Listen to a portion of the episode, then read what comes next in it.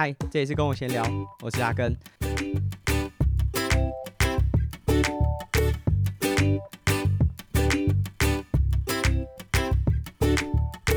本期节目播出的周一啊，是 Ironman 在犹大州举办的世界锦标赛刚结束，产生了全新的世界冠军，男生和女生。啊，不过在我们录音的当下，呃，比赛还没结束，现在选手才刚。要准备游完泳，那还没有产生冠军，所以我也还不知道，呃，这一届的冠军是谁。不过如果你有在 follow Ironman 的一些赛事，诶，可能会想说，Ironman 的世锦赛不是应该在它的发源地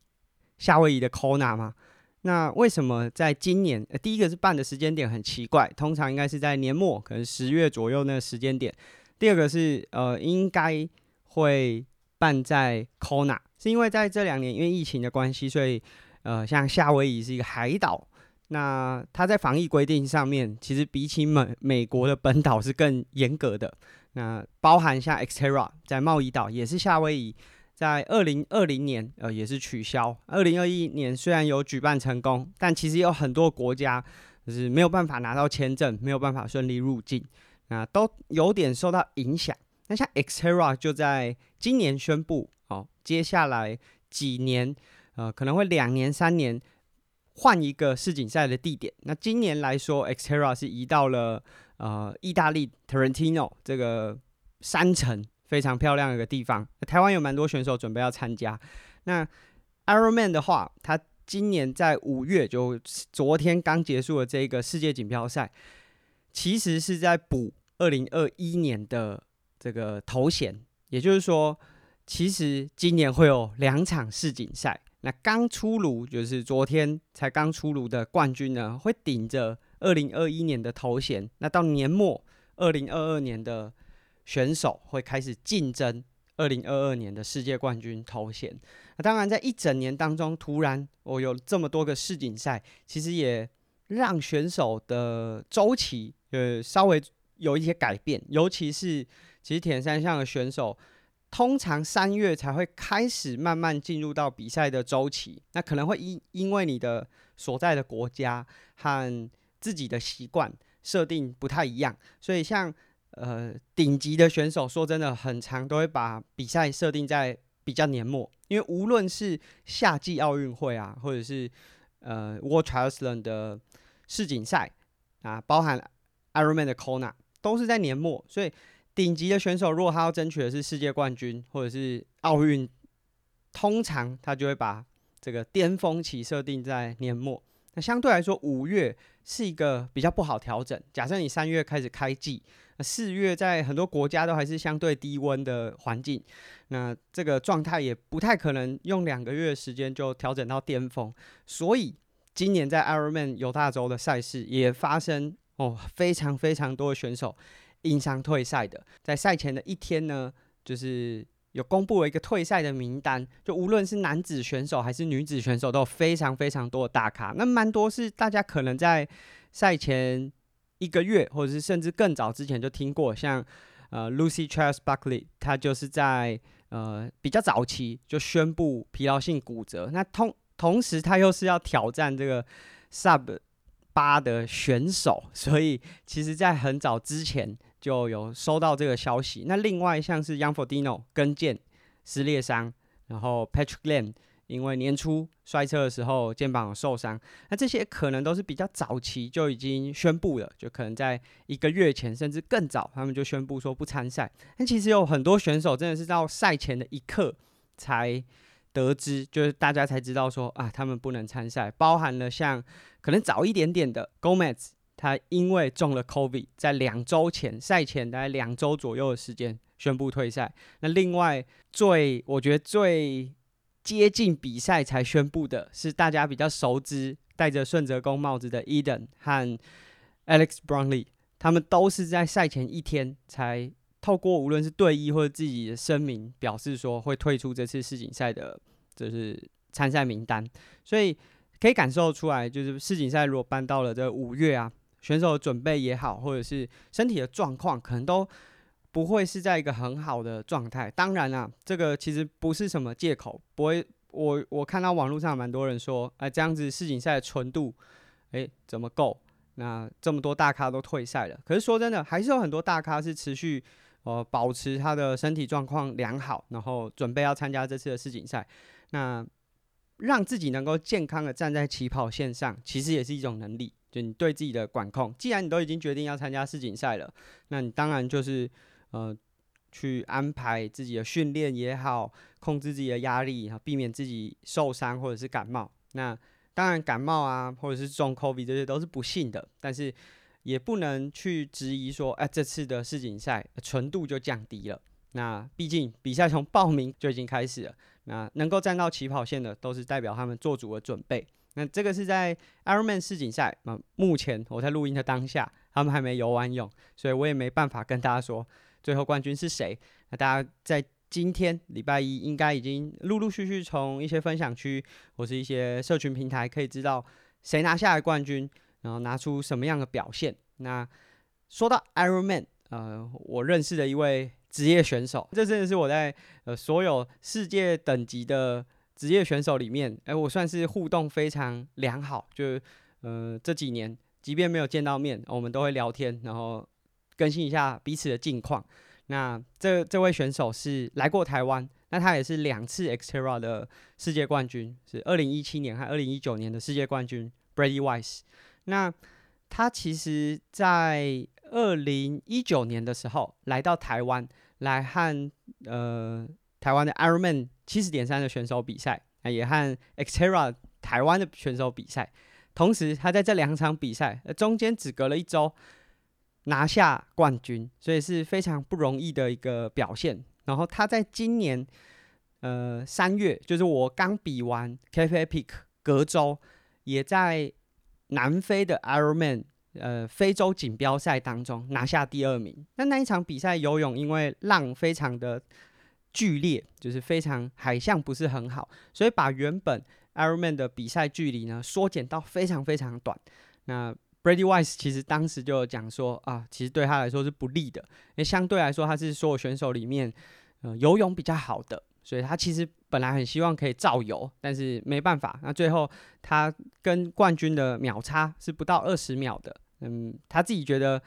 呃，虽然有点可惜没有拿到冠军，可是这其实是他就近年来第一次挑，以职业组来说，第一次挑战 Four Ironman 的距离。那过去他都是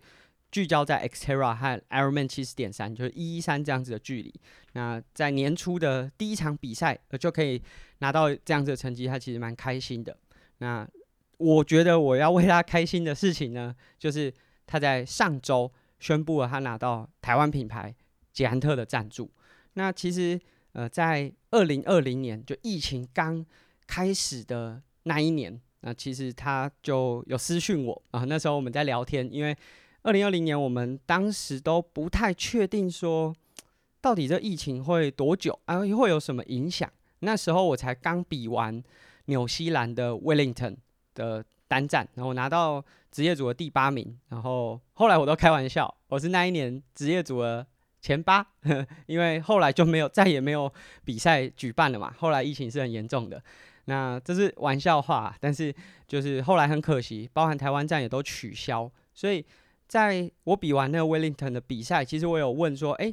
，Brady 会不会来台湾，然后比 Xterra 赛事？当时我们都觉得啊，疫情应该不会严重到说就是。国外选手不能来，不能比赛，就没有。我们当时完全觉得说这就是一个短期事件啊，很快就会解决。没想到就过了，这几乎是三年了，这这疫情持续的对我们造成冲击。那那时候 Brady 就说：“哎，他有规划，但其实。”呃，也是在等呃邀请啊，或者是很多的作业，因为毕竟他是从南非要到亚洲，是他会同时安排非常多场比赛。那那时候因为疫情的关系，所以有些比赛已经确定取消。那台湾他会当时的规划就一次比两场，就是跟前一年二零一九年一样，台湾站的 Ironman 七十点三和呃 Xterra 他会同时参加。但是都在等消息。那聊天的过程中，他跟我说，呃，他和 Specialize 呃结束合作了，因为在呃二零一九年他的合约到了之后，啊、就没有继续签约。那加上接后来的疫情起来之后，那其实他没有找到新的赞助商。虽然说 Specialized 没有把他的车收走，但是他当时是没有新的合作品牌的，所以他也诶、问一下，因为他知道台湾有很多这个自行车品牌，所以他就问了我说：“你有没有机会可以介绍？”那其实我也真的有认识品牌端，是有机会啊。我觉得 Brady 也是一个很有竞争力，就无论是在 Ironman 七十点三职业组的比赛，或者是 Xterra，他就已经是两次世界冠军了。所以我也后来发了这个讯息，然后询问了我真的是在品牌端工作的朋友。那但很可惜，就在二零二零年上半年后段，就是从大概三月到五月，大家知道全世界都面临一个非常恐怖的情况。台湾可能没有那么明显的感觉，但是在国外啊，赛事取消啊，尤其是职业组的赛事没有曝光，这些品牌商也不知道到底该不该投入新的资源去找新的选手，所以光是原本旧的选手就已经淘汰掉很多了。那要签新的选手，对很多品牌端来说是不太可能的，所以后来这个事情是无疾而终。但嗯、就我这品牌端的朋友是有说，他们有把它列入观察的名单。一直到在今年大概二三月的时候，哦，终于偷偷听到好消息，就是有机会促成。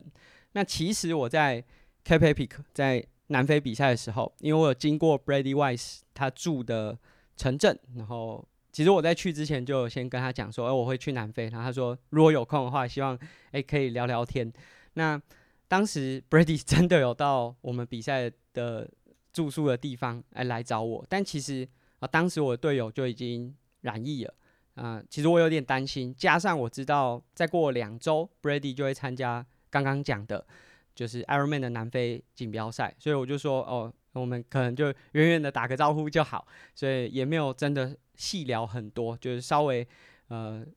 就是嘘寒问暖一下，但是就有大概了解他，哎、应该是确定。会成为捷安特的赞助选手，所以我觉得这这件事情啊，可能等了两年，就在当时，呃，二零二零年这个没有谈成，然后心里其实会觉得说啊，好可惜哦，因为疫情，然后一个这么好的选手啊，没有资源，但是也好在 Brady 很坚持的持续保持他的比赛状态，然后无论是在训练上，虽然很可惜，他本来。是有打算要卫冕，因为二零二一年有 Xterra 赛事，他本来有打算要卫冕。那虽然最后因为他们南非的疫情导致他没有办法前往夏威夷，那这是很可惜的事情。但是最终至少我们现在看到是一个很好的结果啊，他有了捷安特的资源，那也希望说在不久的，也许是明年，他可以再度来到台湾。然后现在他有了台湾品牌的赞助，想必。就来到台湾的时候，会有更多人认识他。然后我觉得那个，如果他又可以在 Ironman 七十点三的赛事和 Xterra 都出赛的话，哇，那应该是非常精彩的表现。那这个是呃在铁人三项的赛场上，因为刚好 Ironman 世锦赛刚结束，然后我的。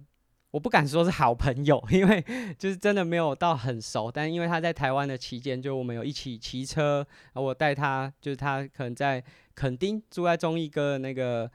爱 run 骑的民宿的时候，哦，早上我会帮他煮个咖啡，所以有一些算私交，然后我们也都会在线上互动啊。刚好，诶、今年他也刚当爸爸，所以之后我们可以聊的话题可能又多了一些。就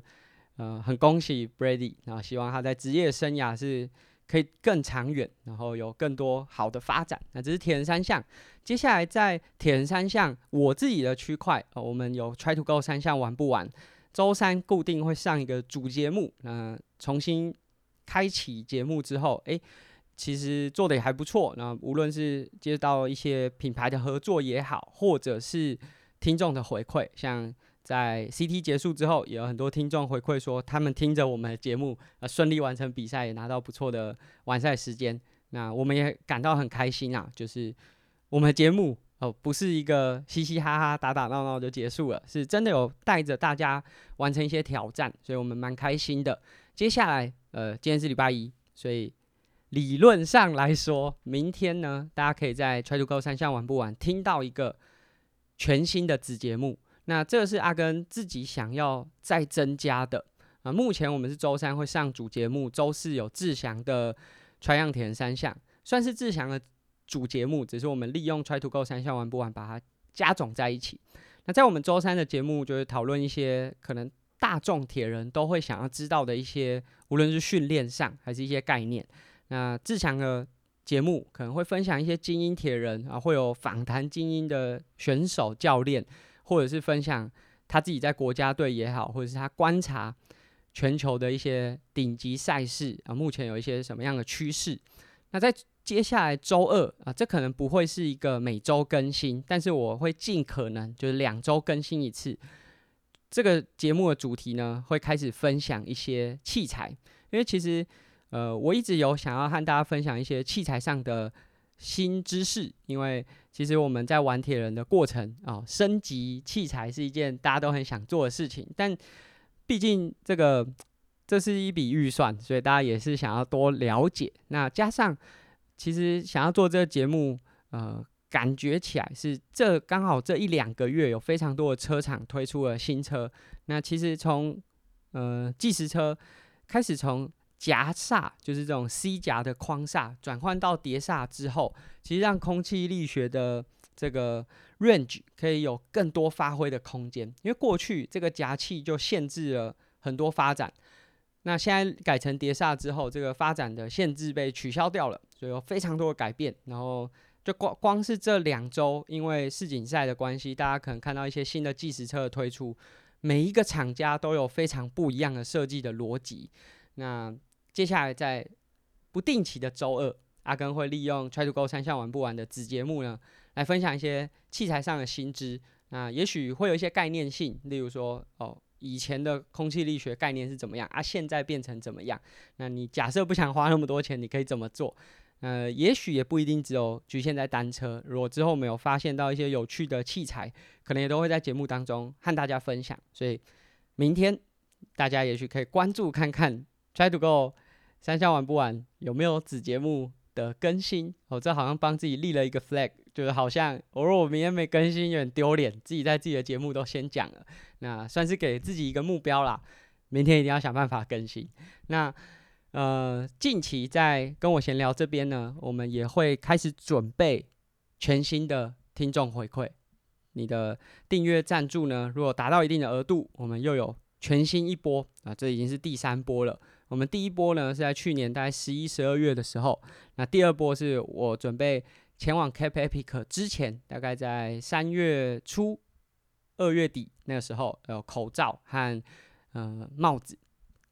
在接下来的第三波呢，哦，是只要你骑车，其实我们已经设计了蛮多产品。那我不确定发包出去什么时候，哪一样产品会先完成。但无论如何，这是如果你有骑车的话，一定会很实用的产品。那大家敬请期待。那如果大家之前呃听节目还没有加入听众赞助计划的话，也可以在近期呢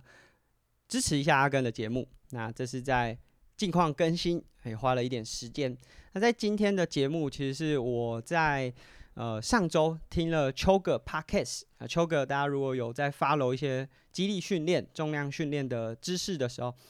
呃，邱哥本身是 SBD 台湾的代理商，是老板。那他们做了非常非常多知识性的内容，无论是在 YouTube 上面，或者是 Podcast。那和怪兽训练的何立安何博士，和呃我太太上上礼拜啊、去上的这个巫医师，他们都固定会在 Podcast 上面更新一些训练上的知识，或者是近期呃在这个健身啊，或者是相关的市场有什么时事，他们会讨论。他在他的最新一集第七十一集。有谈到训练的感受度，那这个是呃以健身或者是重量训练来说，呃可能大家会说你练训练的时候要感觉到肌肉收缩的这个状态。那当然在他的节目讲了非常多是跟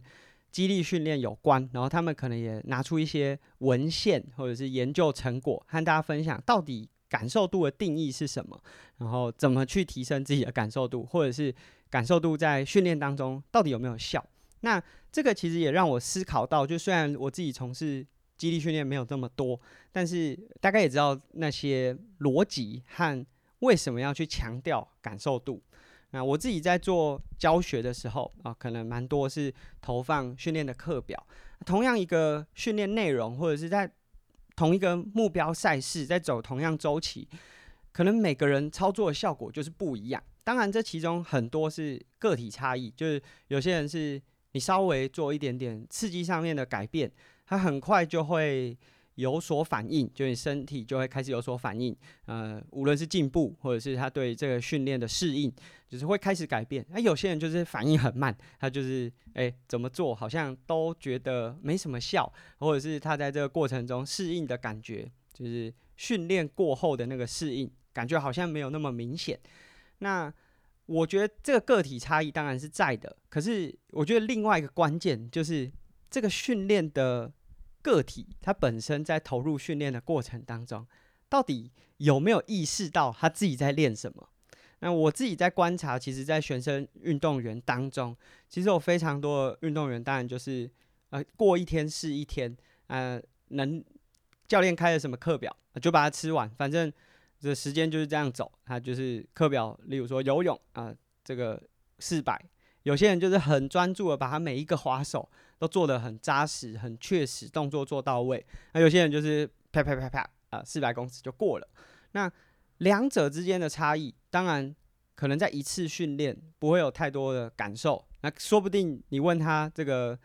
呃 RPE 个人的感觉、疲劳的状态是怎么样，可能两个人好像也都一样。但是在长久的这个累积之后，有意识的那个人知道自己训练在做什么，然后很。主动的把自己的每一个动作细节和训练的时候，到底焦点要放在哪里的那一位选手，成效一定会是比较好的。那这样听起来好像很符合逻辑，可是其实并不是每个人都做得到。那例如说，以前我们自己在棒球队，我在棒球队的时候，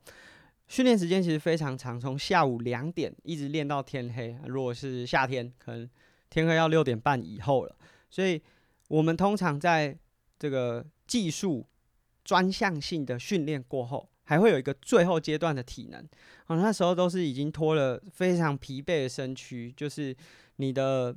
体能也好，或者你当天光是流汗在太阳下面这样子晒，这样子操，已经真的已经 快要不行了。那每次都是拖得非常疲劳的身躯在做这个最后阶段的体能。当然，我们在前面的裁判运动员要和大家分享说。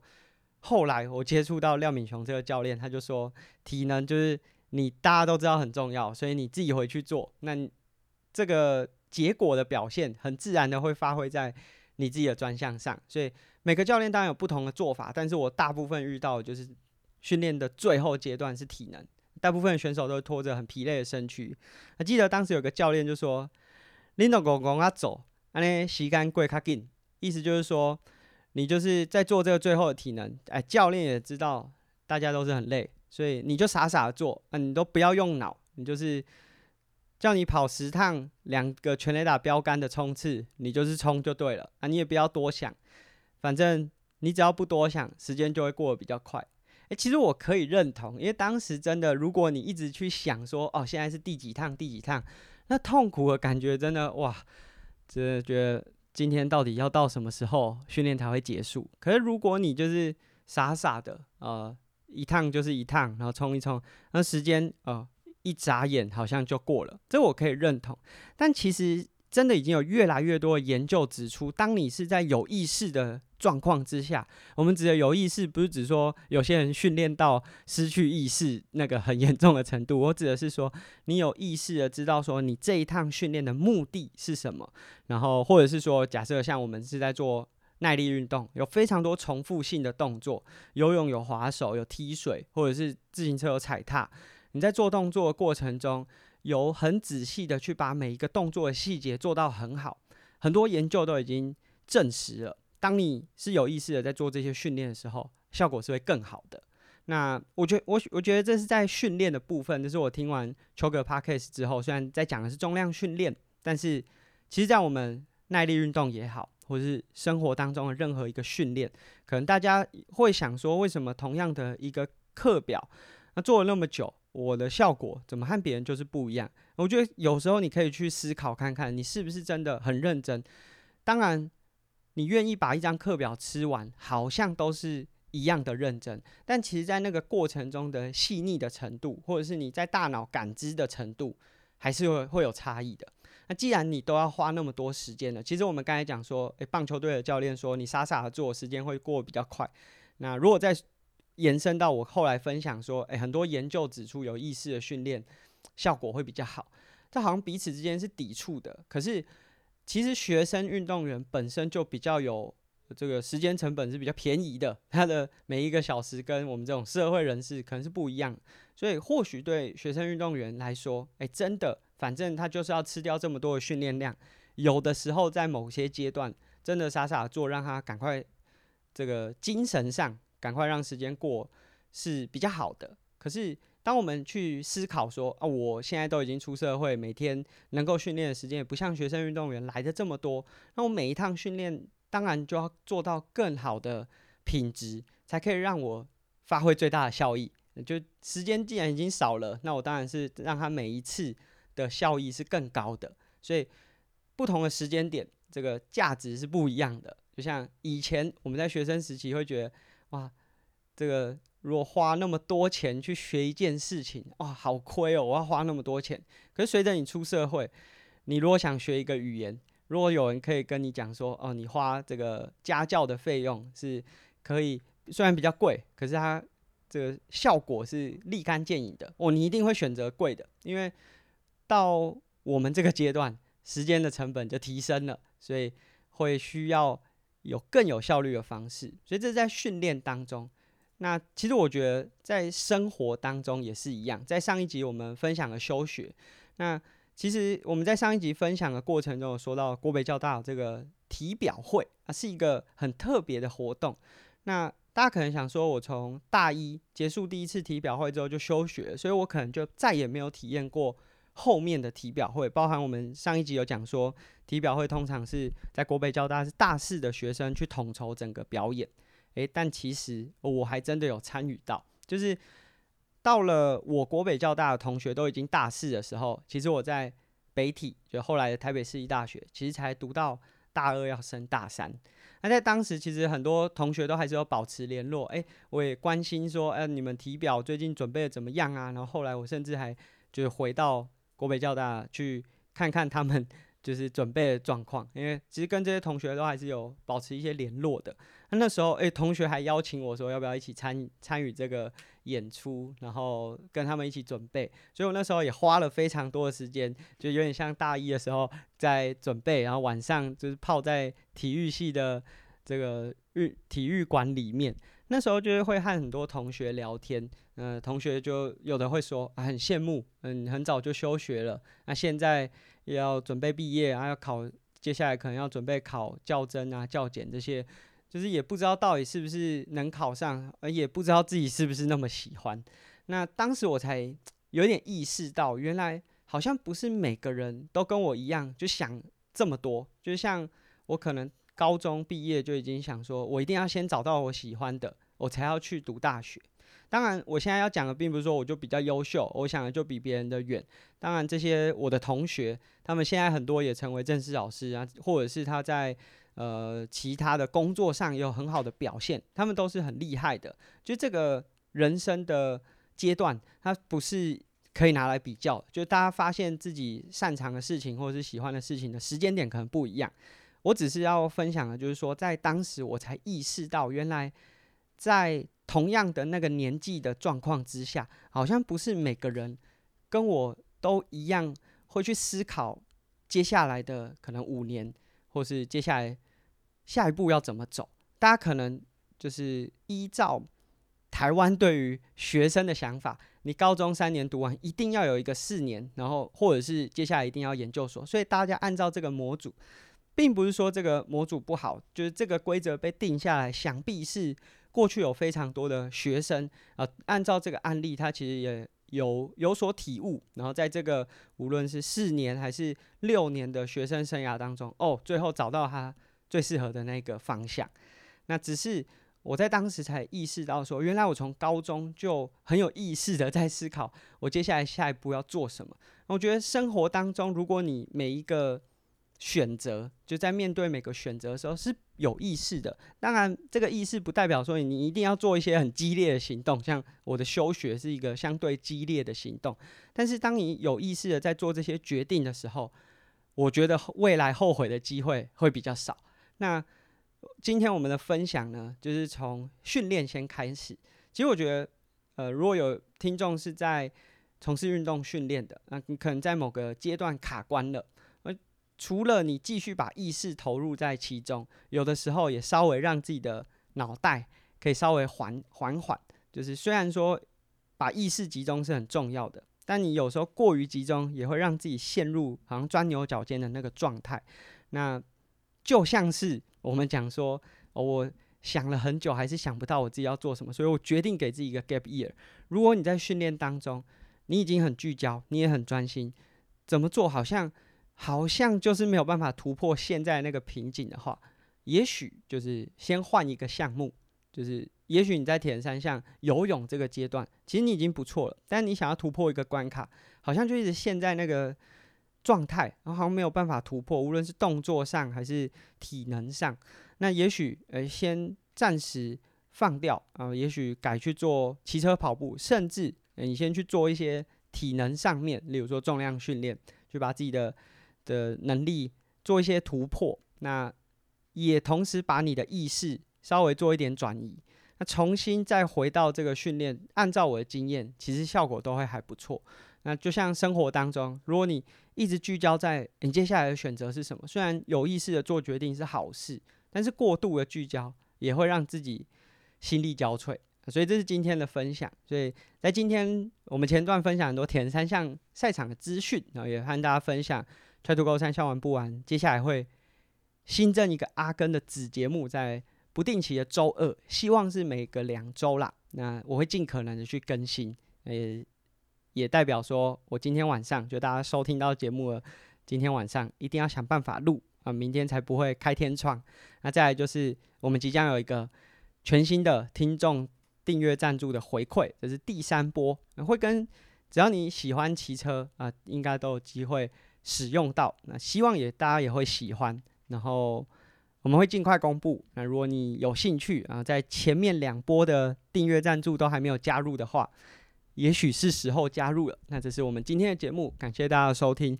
如果大家对我们节目有兴趣，都可以在 Apple Podcast 或者 Spotify 上面给我们评价或是回馈。那我们下集节目见，拜拜。